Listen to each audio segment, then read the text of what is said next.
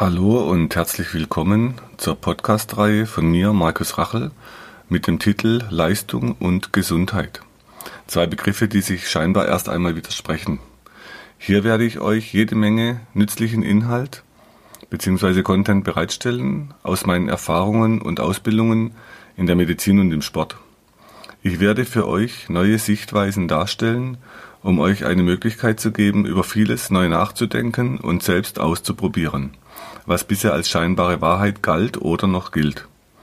Nehmt euch die Zeit, die Podcasts in Ruhe anzuhören.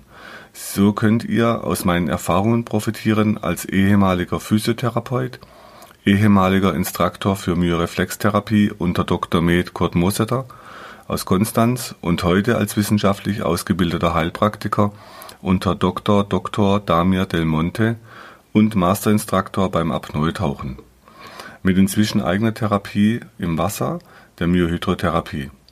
Ihr könnt also von sehr viel Erfahrung im Umgang mit kranken Menschen, Geschichten von der Gesundwerdung eben solcher Menschen und von Übungen, die ich euch ans Herz lege, profitieren. Es ist mir ein persönliches Anliegen, euch Wege aufzuzeigen, wie ihr Operationen vermeiden könnt, wenn diese nicht lebensnotwendig oder unvermeidbar sind. Die Übungen, die ich euch später noch erklären werde, könnt ihr auf meinem YouTube-Kanal anschauen. Sie sind dort alle hinterlegt. Ihr könnt das logische, schnelle, einfache und effektive Trainingssystem, das in vier Stufen aufgebaut ist, nachmachen, ausprobieren, weiterentwickeln. Passt die Intensität dann unbedingt eurem momentanen Trainingszustand an. So, und nun wünsche ich euch gute und neue Erkenntnisse rund um Leistung und langfristige Gesundheit.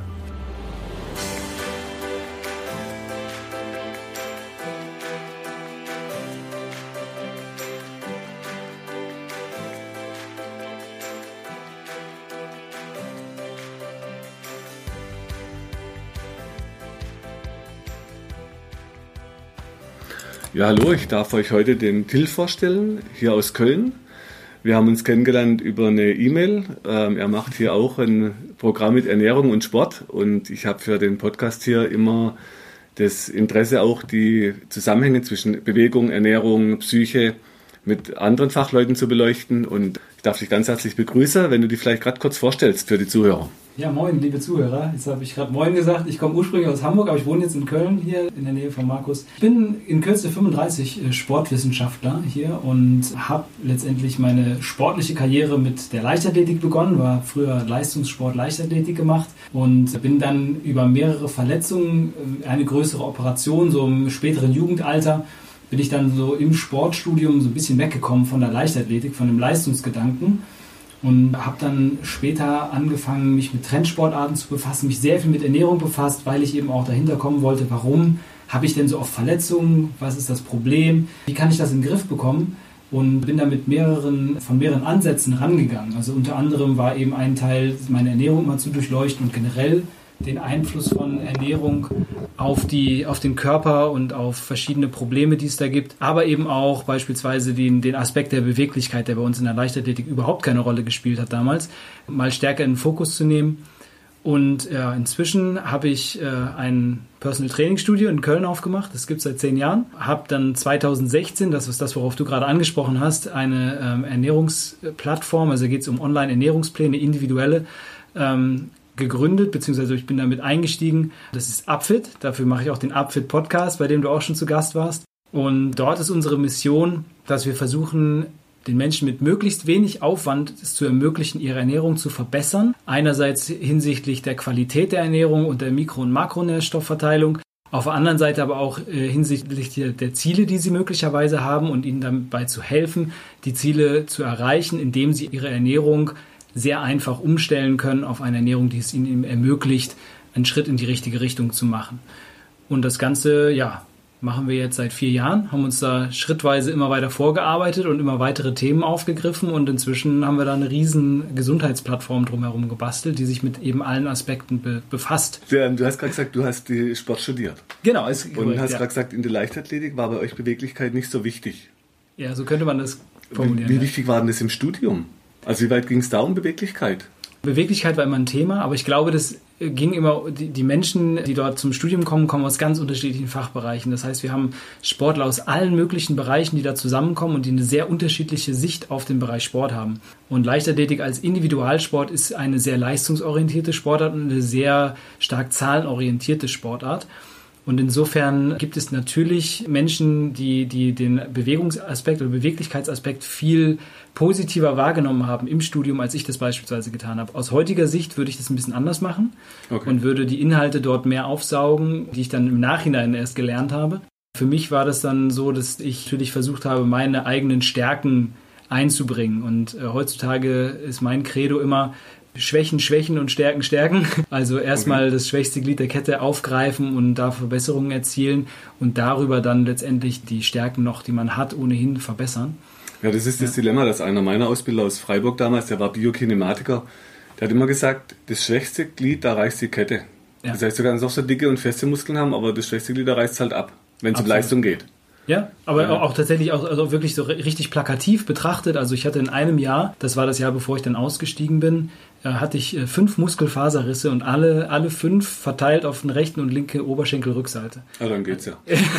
verteilt auf links und rechts, okay. Ja, ich glaube, es war okay. zweimal links, dreimal rechts oder so. Und es waren nicht so kleine Zerrungen. Ich weiß nicht, das ist ja schon stark differenziert. Also es waren ja. wirklich äh, Strukturrisse und es waren tastbare und, und wirklich äh, lang anhaltende Probleme, die ich da hatte. Und äh, wenn du dir das vorstellst, kannst du dir vorstellen, wie, wie knapp das Jahr dann bemessen sein muss ja, bei mir, dass ich das fünfmal geschafft habe in der Zeit. Also spannend, dass du sagst, ja. ich habe hier gerade aus Belgien Fußballer behandelt, die hatten zwölf Muskelfaserrisse im Oberschenkel hinten. Wahnsinn. Und das Spannende ist immer, wenn man sich fragt, warum reißt ein Muskel ab? Du kannst, wenn du siehst, was ein Turner macht im Kreuzhang, ja. da reißt ein Muskel normal nicht ab.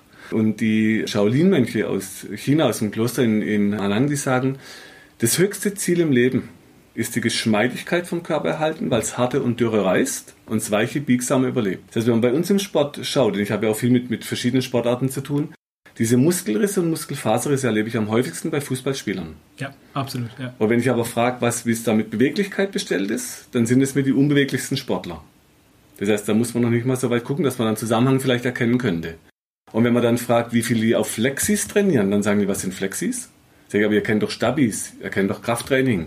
Das kennt ihr, aber Flexis kennt ihr. Das ist erstaunlich, dass das so wenig bei uns im Kulturkreis sich durchsetzt beim Sport, wo das die Mönche schon seit 1500 Jahren sagen, also man weiß eigentlich schon länger. Ja, das finde ich sehr erstaunlich. Ne? Das, ist das, das, ist schon, also das ist, ich finde es auch sehr erstaunlich. Ich finde es auch äh, retrospektiv sehr erstaunlich bei mir selber, dass sich das bei mir so lange gedauert hat, bis der Groschen fällt.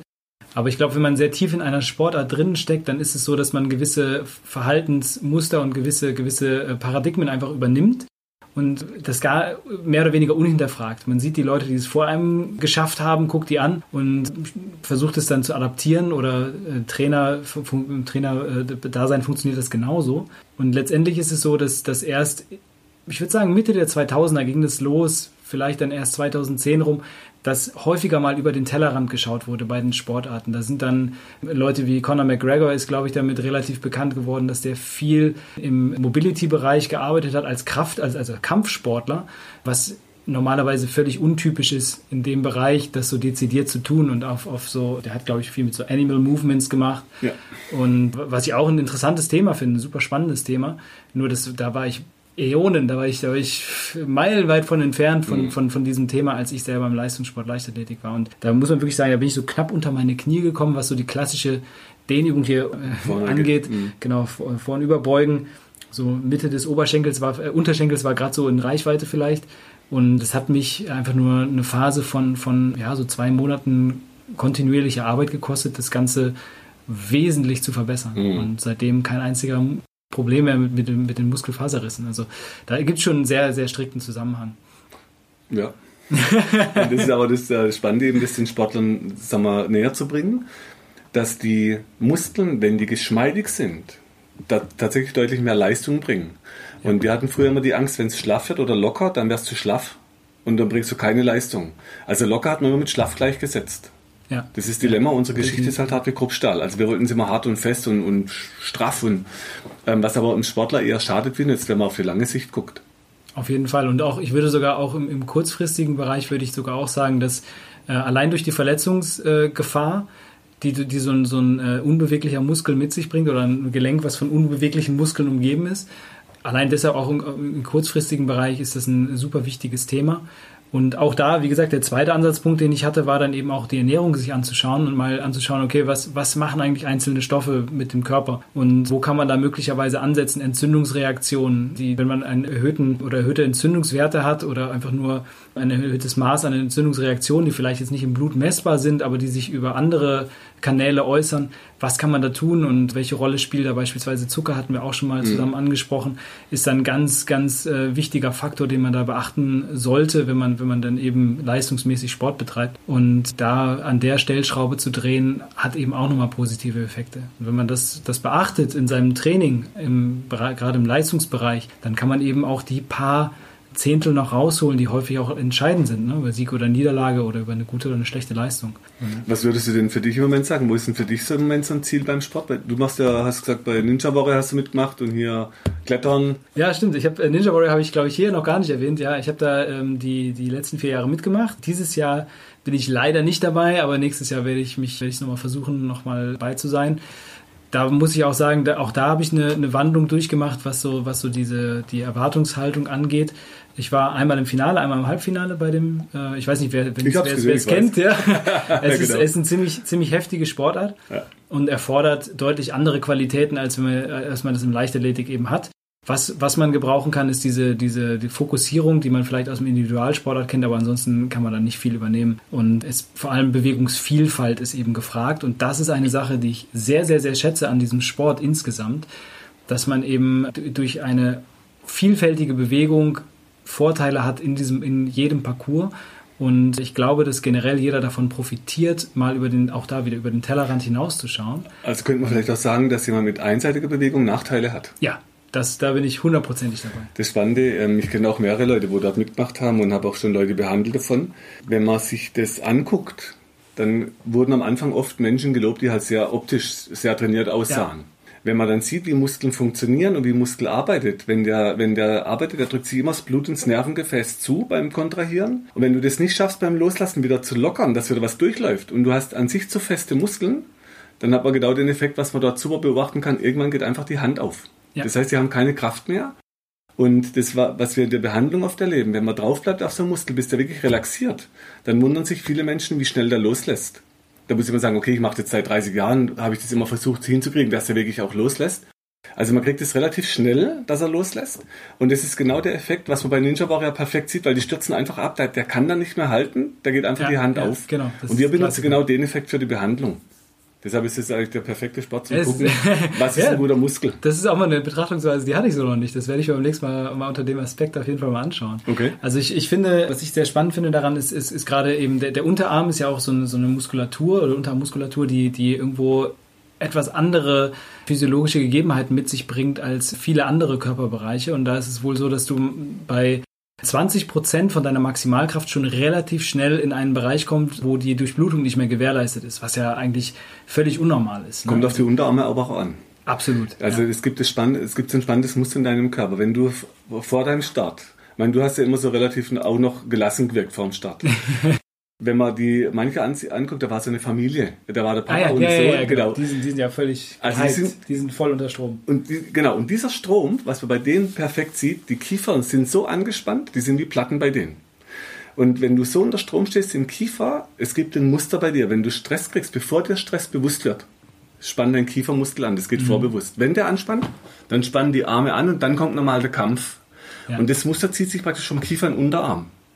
Und da haben die chinesische Medizin hat da Bahn, die gehen vom Kiefer in den Unterarm rein. Das heißt, wenn man den Kiefer lockert, und das ist vielleicht für dich als Tipp vor deinem nächsten Wettkampf, ja, nimm einen Weinkorken hochkant und beiß ein bisschen auf den Korken rum, dass der Kiefer loslässt. Und dann die Unterarme in die Überdehnung und mit mhm. Kraft arbeiten, dass der loslässt. Dann wirst du im Wettkampf die Leistung länger halten können.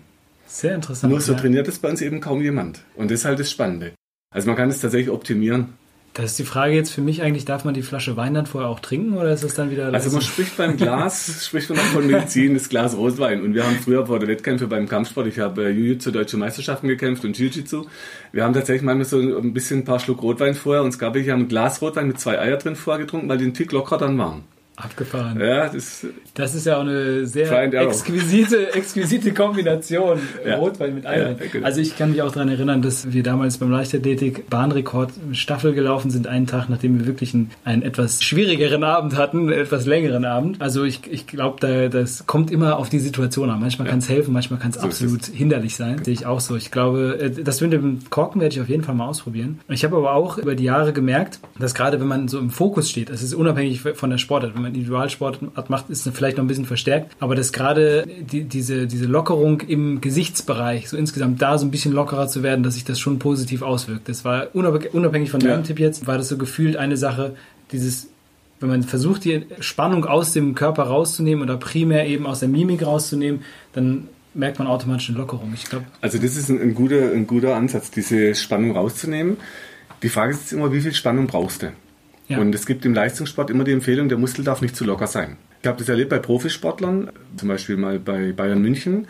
Da wurde ich zu einer Behandlung gerufen und kam praktisch als Externer dorthin. Und dann ist natürlich, dann sind alle an der Bank, die da irgendwas mit Medizin zu tun haben, weil die gucken, was machst du als Externer bei so Profis? Da geht es um richtig viel Kohle. Und als ich den angefasst hatte, da ging es um Rückenschmerz, der lag aber auf dem, auf dem Rücken und ich war im Bauch.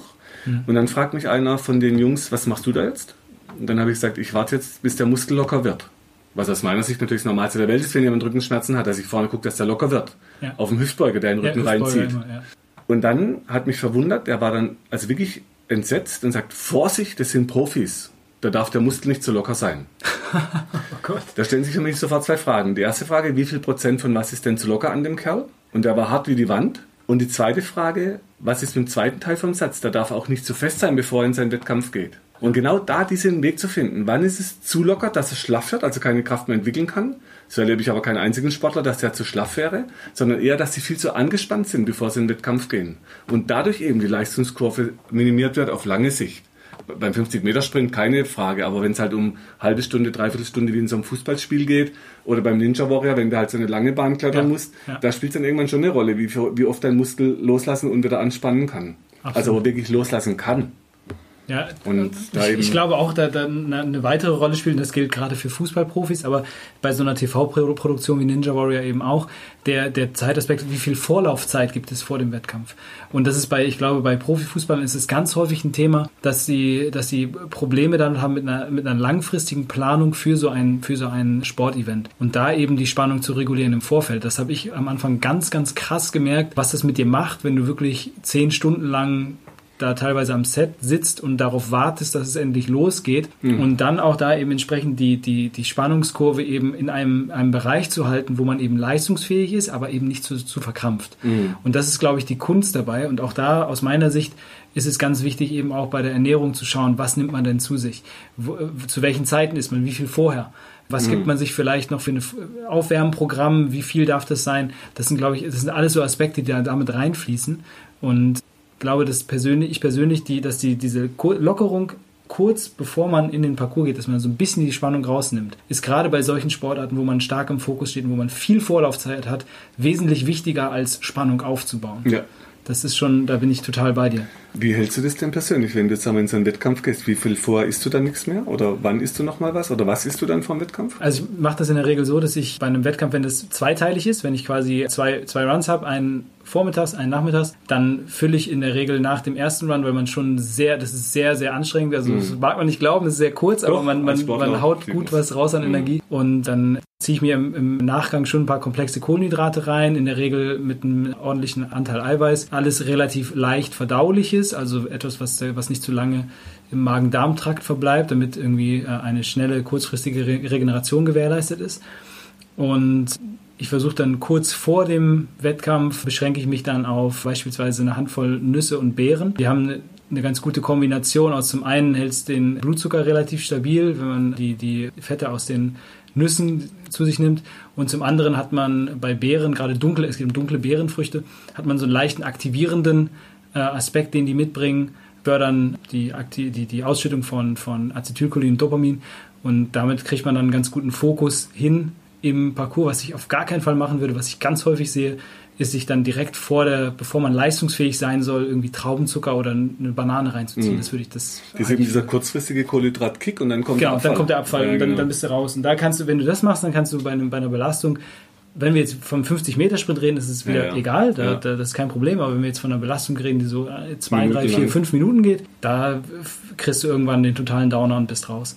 Und äh, insofern, das ist auch so eine kleine Kunst, weil natürlich die Caterings, die da rumstehen, das wird bei, bei Fußballern heutzutage in hohen Levels vielleicht anders, aber in niedrigen Mhm. Levels wird es genauso sein. Die Caterings sind noch so ein bisschen geschult auf die 80er Jahre Sporternährungsschule Ja. und da hast du natürlich hauptsächlich hast du da Bananen rumliegen und Traubenzucker und vielleicht sogar Kuchen und Nudeln. äh, genau, Nudeln, Nudeln immer. Nudeln, ja, ja. Nudeln, Nudeln und ja, Reis jede Menge und, und die Soßen sind dann häufig auch sehr fettig. So, ne, und da muss man auch sagen, die Fette werden eben langsamer verdaut, bleibt länger im Magen, das Blut ist dann im, im Verdauungstrakt und soll ja in die Muskeln gezogen werden wer- bei der Be Belastung. Funktioniert alles nicht so furchtbar gut. Hm. Und insofern, da muss man sich dann schon selbst organisieren, beziehungsweise Hm. eben Einfluss nehmen auf diejenigen Stellen, die da was zu sagen haben, Hm. fürs Catering beispielsweise.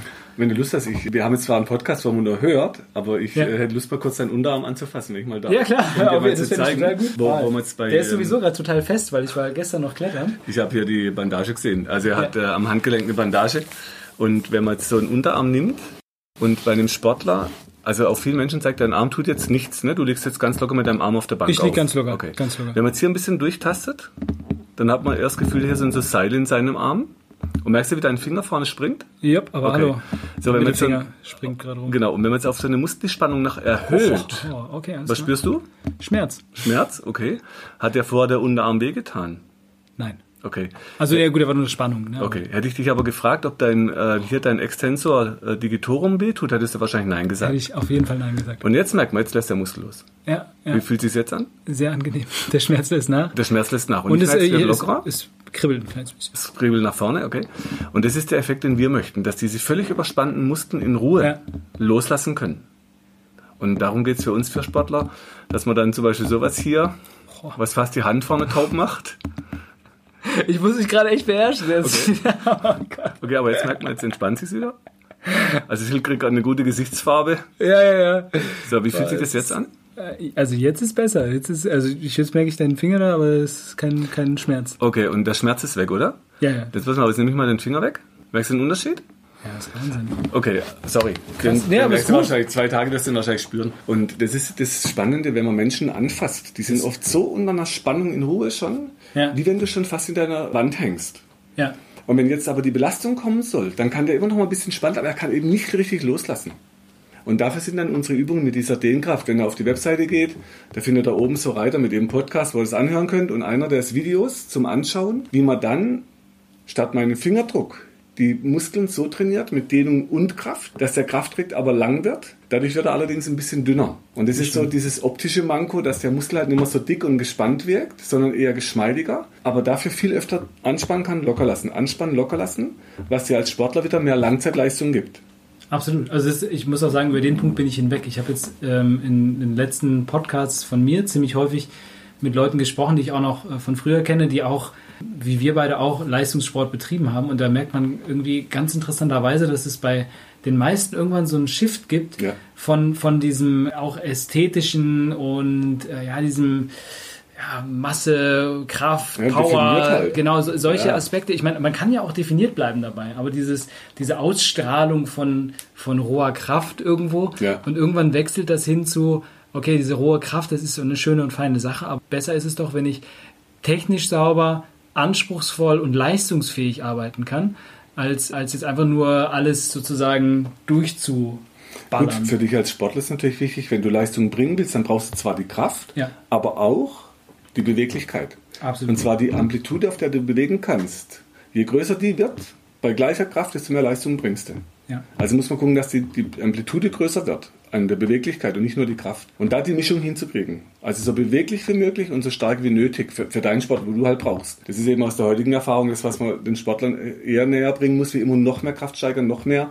Und dadurch die Spannung immer mehr hochtreiben, dass genau die Muskelfaserrisse, wie du es beschrieben hast, halt typisch sind für Sportler, ähm, was eben nicht sein müsste, wenn man es anders machen würde. Und wie du gerade erwähnt hast, beim Profisport Hoffenheim, die fingen damals an, Leipzig macht es inzwischen. Das heißt, es hält dann schon auch Einzug in den Profisport, weil man eben merkt, diese Ideen, was die Shaolin-Mönche ja schon lang machen, was für die Leistung die bringen, wie, wie schnell die sind, da kann man eben Dinge abgucken, nur wir sind keine Mönche.